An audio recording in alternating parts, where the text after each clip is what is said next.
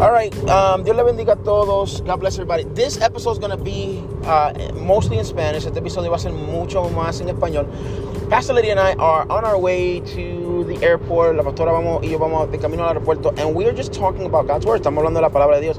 And we're trying to put our thoughts together. So we're talking out loud. Estamos, estamos tratando de poner nuestros pensamientos juntos. Estamos hablando a lo que estamos pensando para llegar a una conclusión. La razón que estamos grabando, estoy grabando esto, es simplemente para darle un ejemplo. It's just to give you an example of what, it, what it's like to get to, um, you know, just kind of develop a, a, thought, to go deeper in God's word, to question certain things. La razón que estamos grabando esto es para, para enseñar un ejemplo de cómo es escudriñar la palabra, cómo la pastora y yo a veces lo hacemos.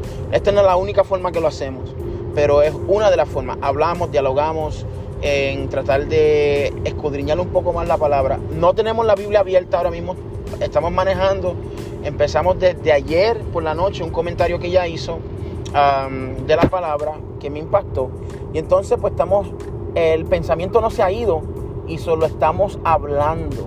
So the thought hasn't left and we're talking about it. So we are speaking in Spanish. So this one's going to be in Spanish. We'll see if we can do one down the road um, in a different form in English, but um, just so those my, English speakers, we're going to do this, this one in Spanish. And so if, if you have any questions, just reach out to me and we'll, we'll let you know what's going on. All right, so estamos hablando, vamos a empezar desde el principio.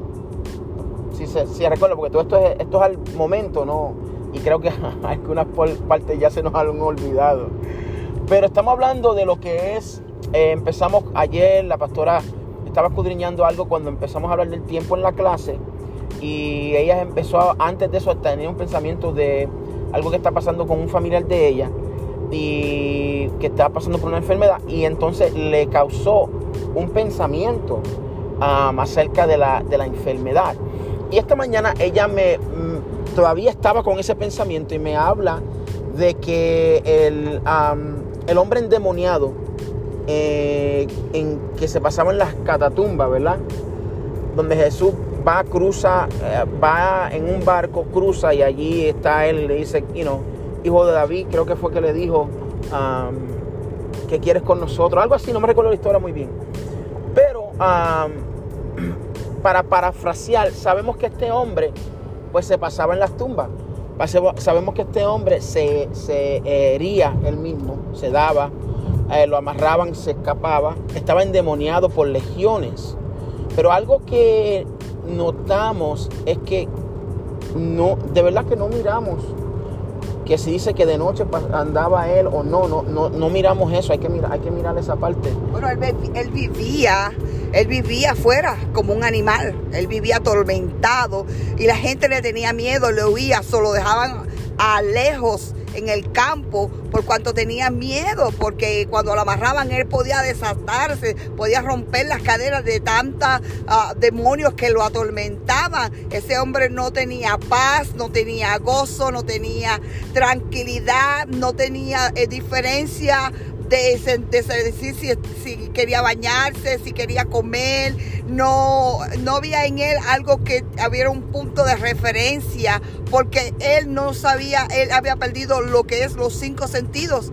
En los cinco sentidos, cuando uno lo pierde, en el día de hoy, se llama loco, un loco, una persona que ha perdido los cinco sentidos, nosotros le llamamos a eso una persona que está en un manicomio porque no tiene este, voluntad propia.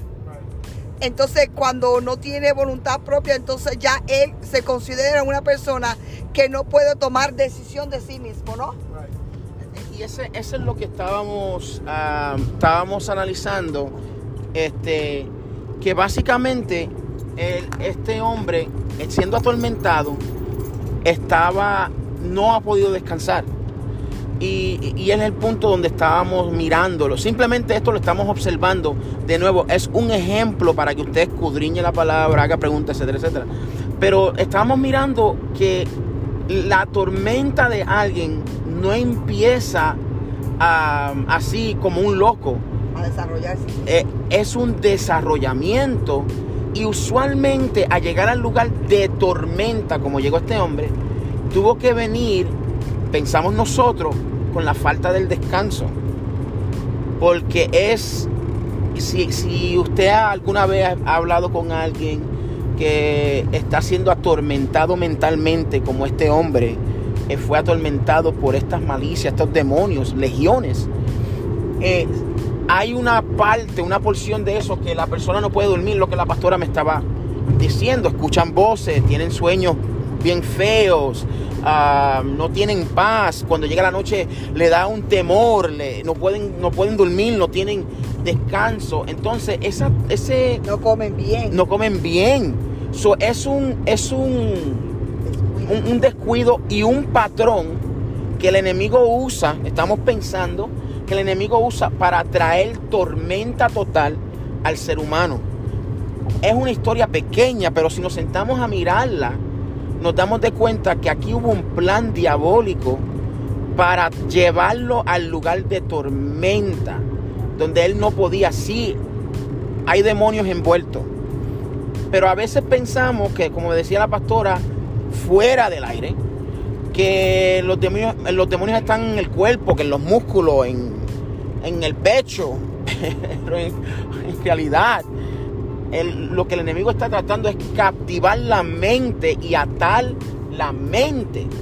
Y la forma que el enemigo utiliza es, usa eso, de, ah, perdón, ah, llega a, a, ser humano estar ahí, es poco a poco desviándolo a través de la carga mental, de la aflicción mental, de la lucha mental, del cansancio mental. Del cansancio mental y físico. Porque cuando el cansancio mental afecta tu salud física, entonces... Te quita la capacidad de poder hacer buenas decisiones. Y si vemos que lo primero que hace es que te separa, te aleja de tus seres queridos, te quita todo lo que tiene y te lleva a un lugar de oscuridad y de soledad. So, estamos, estábamos mirando que hay enfermedades que entran por, la, por el cerebro, porque son físicas. por el pensamiento. Pero empiezan por pensamientos. Empiezan por pensamientos, o sea, se refleja en lo físico, pero la entrada no fue en lo físico, fue en lo mental.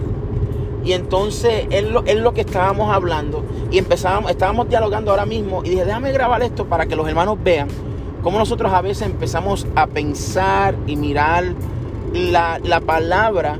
la dimensión de la palabra que puede cambiar nuestras vidas, que creemos que solamente existió ahora, pero eso ha existido a más allá. Si te podemos mirar por un, hilo, por un, por un, por un rotito, un hilo de una aguja, cuando Eva habló con la serpiente, todo comenzó con una conversación. El enemigo comienza a hablarte al oído, a surruirte al oído, a ponerte pantallas que no existen y que no ha habido. Pero tú empiezas a hacer una, en un cuadro, una película en tu mente donde tú te estás creyendo que eso es verdad. Correcto. Es una verdad que no es tuya es una verdad que no es tuya, es la verdad de él. Y la verdad del enemigo es mentira, siempre, siempre, siempre. Padre de mentira. Entonces te hace creer algo que no es cierto y te, lo, y te lo entrega y te lo da y te lo da y te lo da hasta que tú lo aceptas, tú lo recibes.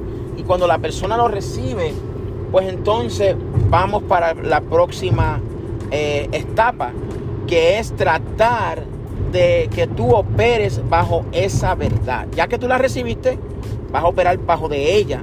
Y entonces en el caso de este hombre que Jesús llega a su lugar, a la tierra, que está endemoniado, él tuvo que ir por etapas. La, la, estar endemoniado no pasó de la noche a la mañana. Tener legiones no pasó de la noche a la mañana. Él tuvo que ir por etapas. Él empezó a creer una verdad que no era cierta. Y empezó a darle rienda al enemigo darle lugar al enemigo. ¿Y cómo el ser humano le da rienda al enemigo? Le da lugar al enemigo. El enemigo pone estrés, el enemigo pone aflicción, el enemigo pone heridas, causa situaciones para que hayan heridas. Traumas. traumas. Entonces, todo eso es mental. Hay cosas que son que se reflejan en lo físico, por ejemplo, un trauma donde hay un abuso físico, etcétera, etcétera. Sí es físico, pero el trauma aunque fue en lo físico, también se queda en lo mental. Y el enemigo entra. Son traumas y cosas de esa manera son los que causan problemas como este. Que sigan. Y el enemigo, el plan del enemigo es hurtar, que es robar, matar y destruir. O sea, el plan de él es llevarte al lugar de destrucción, llevar a la persona al lugar de destrucción. Y eso empieza por la área mental. So, la salud mental sí es muy importante en que la gente habla, dice, qué sé yo. En el día de hoy se habla mucho, eh, el ser humano habla mucho de eso, pero la salud mental es, importante. Y en la parte que empezamos a grabar esto, estábamos hablando de lo que es una salud espiritual. Porque la mente, la mente es parte del departamento espiritual en el ser humano. Entonces estábamos hablando de lo que es una alma saludable. Ahí empezamos a grabar. Y una de las cosas que yo hablé ahorita, pastor, fue en Mateo 9:35. A Jesús le importa no solamente tu estado físico, pero tu estado emocional. Él vino, la Biblia dice que nos dice la palabra que Jesús recogió todos los pueblos y aldeas. O sea que él caminó. Él llegó a ti en tu momento de necesidad. Dice, y enseñaba en la sinagoga, anunciando las buenas nuevas del reino, sanando toda enfermedad y toda dolencia. Mateos 9:35. Jesús podía nada más predicar el Evangelio, podía hablar de, de- de la salvación del alma, pero a Él le importa tu estado de salud, a Él le importa tu estado de salud mental, emocional y espiritual, porque los tres son importantes, los tres te hacen único, los tres te ayudan a ser un ser saludable y con buenos cinco sentidos. Pero, ¿qué es la enfermedad emocional? Bueno, la, enfermedad emocional, la que estamos hablando nosotros, conscendiente a la vida espiritual, am, estamos hablando de lo que es el fruto de la carne en nuestra vida. So, no, no tengo, estamos manejando este, y no tengo la Biblia al frente de mí, pero sé que uno de los frutos de la carne es la ira ¿No? es la ira. O sea, so, será, si, no será, pero si es, si la ira es uno de los frutos de la carne, eso es emocional.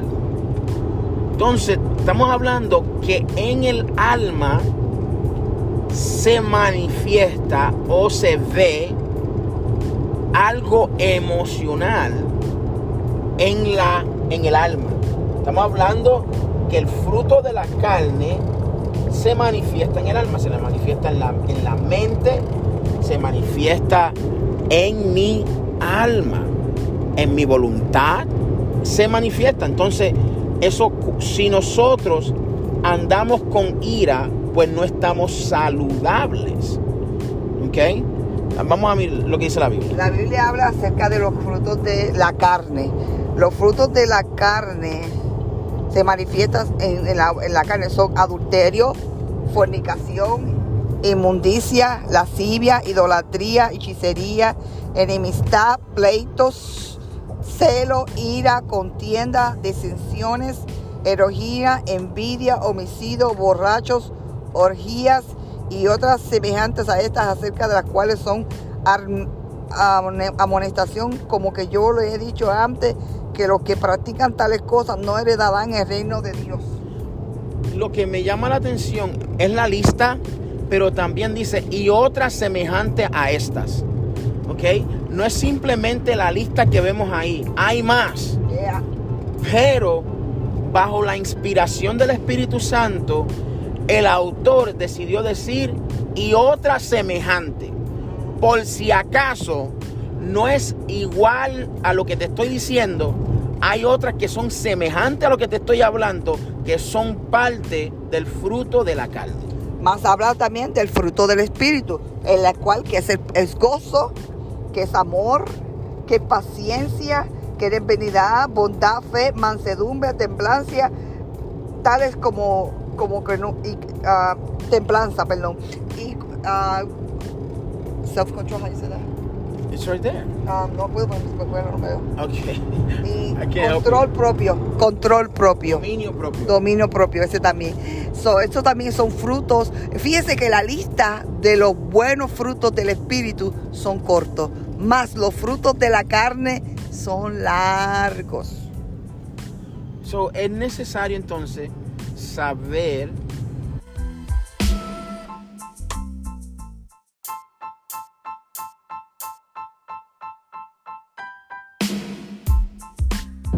so we lost uh, we lost a little bit of connection the last segment and so we're gonna try this. Perdimos un poquito de contacto eh, conexión en, en, el último segmento pero vamos a seguir en, con este. Yo lo que estaba diciendo a mi esposo es que me estaba hablando acerca del azúcar eh, estaba le estaba explicando a la pastora de un libro que estaba leyendo uh, y de una experiencia que tuvimos algunos de nosotros en la iglesia que fuimos a un, una conferencia y este, you know, hablando de lo que es el azúcar. Y el azúcar, pues, el cuerpo la pide o el cuerpo toma, cuando uno come algo, toma ciertas cosas y la convierte en azúcar para energía. Entonces, si nosotros no hacemos ejercicio y nada, ese, azúcar tiene que hacer algo, tiene que ir a algún lugar y se convierte en algo malo para nosotros si no la gastamos con energía, etcétera, etcétera. Pero cuando tenemos mucho azúcar, mucho exceso de azúcar, en el caso de a veces lo que es la enfermedad de Alzheimer's, se dice que la, es la azúcar que está bloqueando, está en el medio de lo que es eh, las, la señal del cerebro para recordarse del pasado. Y, muchas veces cuando la persona que tiene esa enfermedad ah, no ha comido por un largo periodo de tiempo, o sea, una porción grande del, día, ah, esa persona como que empieza a recordarse eh, ciertas cosas. Obviamente cada caso es individual, pero hay una, un estudio que pues, enseña que sí, que a veces cuando no comen por largos periodos de tiempo, como que caen en sí, como, como que se recuerdan y es porque el, nivel de azúcar ha bajado. Es lo que estaba compartiendo. O sea que le estaba diciendo yo al pastor que cuando una vez nosotros las mujeres estamos cocinando en la casa, el azúcar cuando usted la mezcla con agua, se derrite y cuando la mete en el fuego toma otra, otra forma. Pero le pregunté al pastor, este, ¿usted ha agarrado y ha tocado el azúcar cuando está eh, caliente mezclada con agua? Y él dijo... Muchacha, mira, una vez yo, estaba, yo era niño cuando esto, y estaba aprendiendo a cocinar, y me dio con coger el azúcar y meterla en una un sartén caliente, ponerla a ver lo que hacía. Y empezó que eso, eso empezó a hacer burbuja. Empezó a hacer burbuja allí, le tiré un poquito de agua, empezó a hacer burbuja. Y yo dije, mm, mira, está, está cambiando color. voy a meterle el dedo a ver cómo sabe. Y le meto el dedo a esa cosa. Dios santo. Han pasado los años y yo todavía, hablando de eso, me recuerdo del dolor que sentí en el dedo. Porque me dolió tanto. Yo la metí rápido en el agua, en el agua fría. Y eso no me ayudó el, dolor que me causó eso no se fue para ningún lado. Pero sí me recuerdo.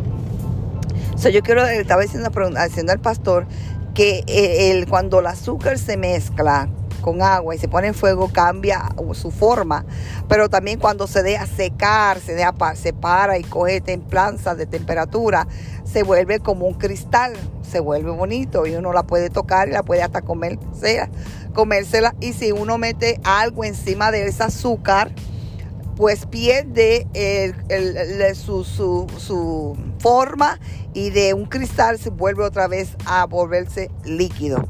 Estaba hablando de que hay momentos que cuando si una persona está pasando por el proceso de eso del assignment, cuando ellos están en ese proceso, nos dicen que no se recuerda del pasado porque hay algo que blaquea recordar su pasado. Entonces, para ellos poder recordarse, tienen que tener un nivel de, comida al día donde ellos pueden estar en un balance para ellos recordarse de los seres queridos o de cosas de su pasado, porque ellos vuelven a conectarse con lo que ellos conocían, pero cuando no hay un balance en, en la, su comida, entonces ellos pierden la normalidad de lo que era su vida, lo que eran ellos ellos se pierden en el pasado y solamente miran el presente y ahí empiezan a borrar lo que le dice la gente.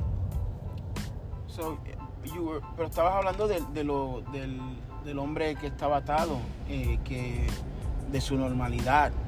Entonces también estaba hablando de que cuando el joven este, nació, ese joven Galileo, ah, ah, ¿cómo era? No es Galileo, era el joven endemoniado, este, creció, era niño. Ese niño no nació endemoniado, ese niño no nació enfermo, pero puede ser que a través del crecimiento la gente empezó a decir, ese niño tiene algo raro, ese niño es desinquieto, ese niño, eh, mira eso, buscando un defecto o algo para excusar el problema espiritual o el problema físico de ese niño. Empezaron a hablar de él. Empezaron a buscar, mira cómo está ese, mira, tu niño no hace esto así, o tu niño esté bien desinquieto, o tu niño este, hace, hace aquello, estará enfermo, estará, tendrá un defecto eh, en su cerebro, tendrá un defecto emocional.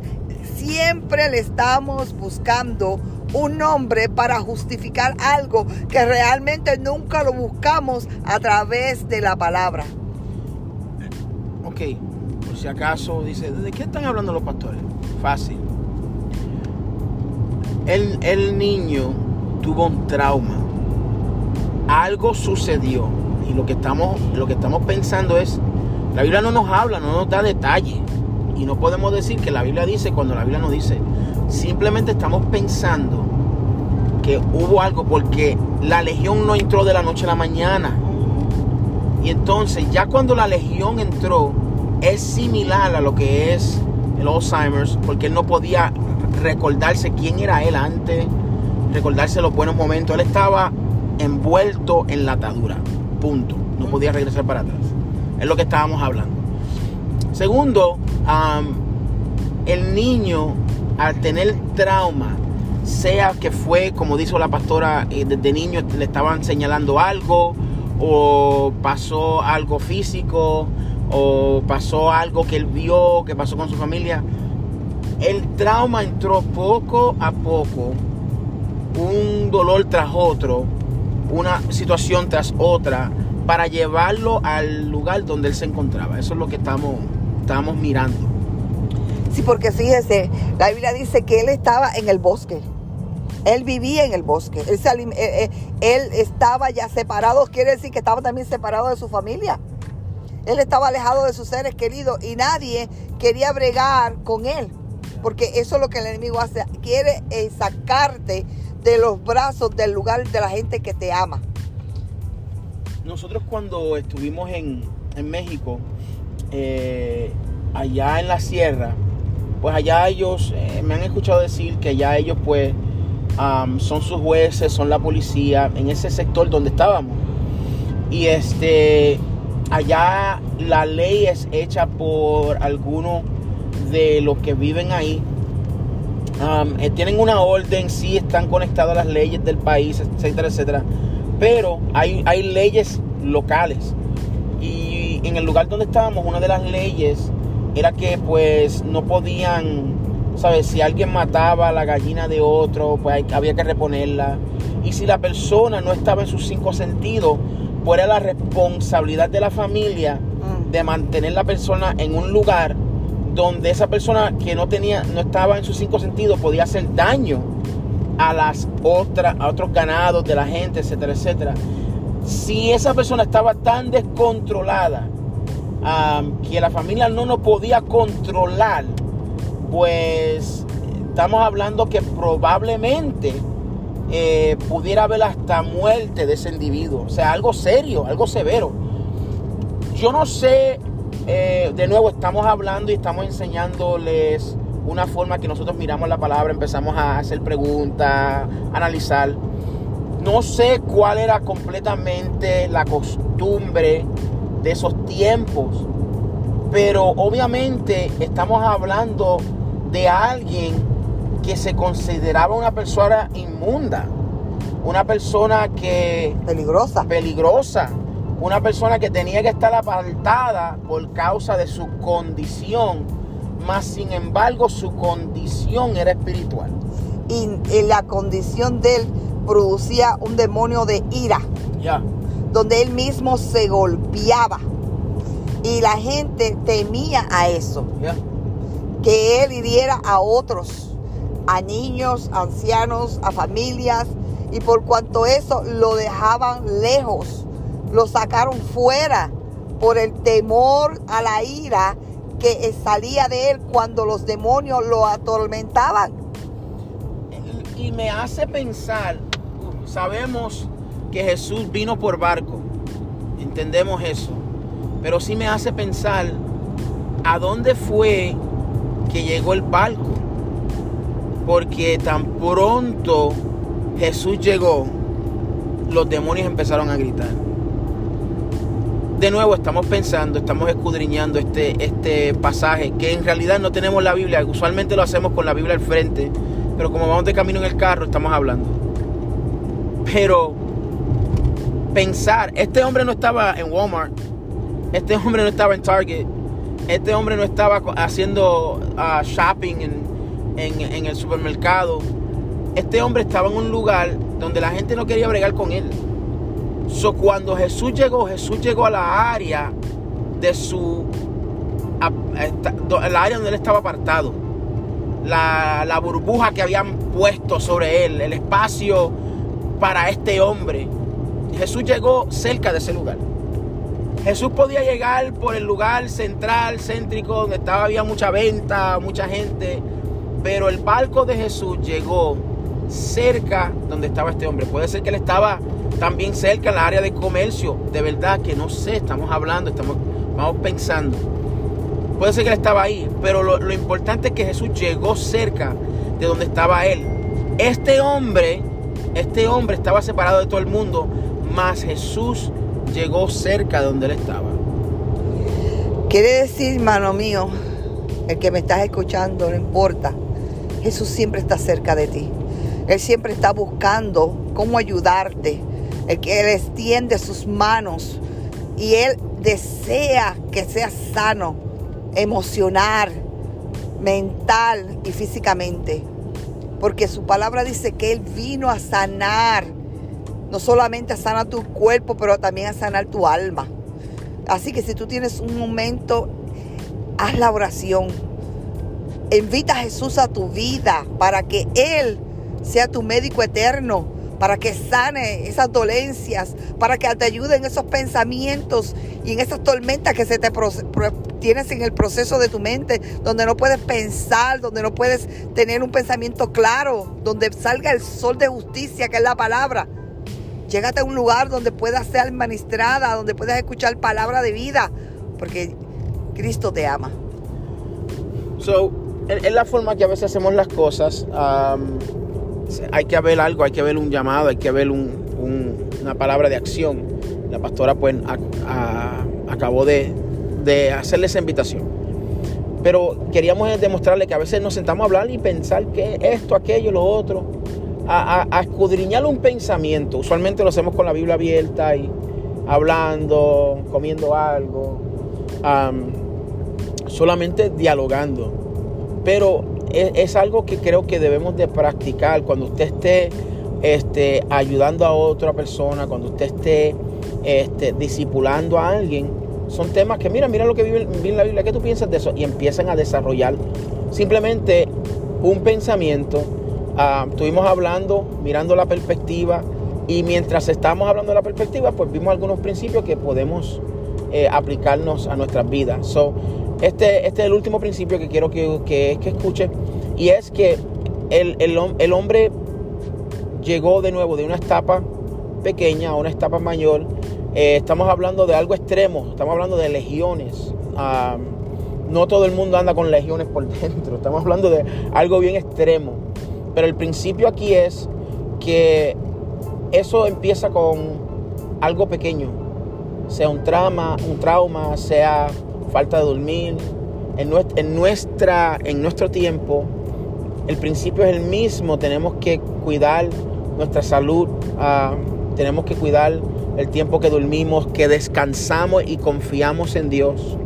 No dejar que las, los frutos de la carne tengan lugar en nuestra alma, en nuestra mente, en nuestro corazón.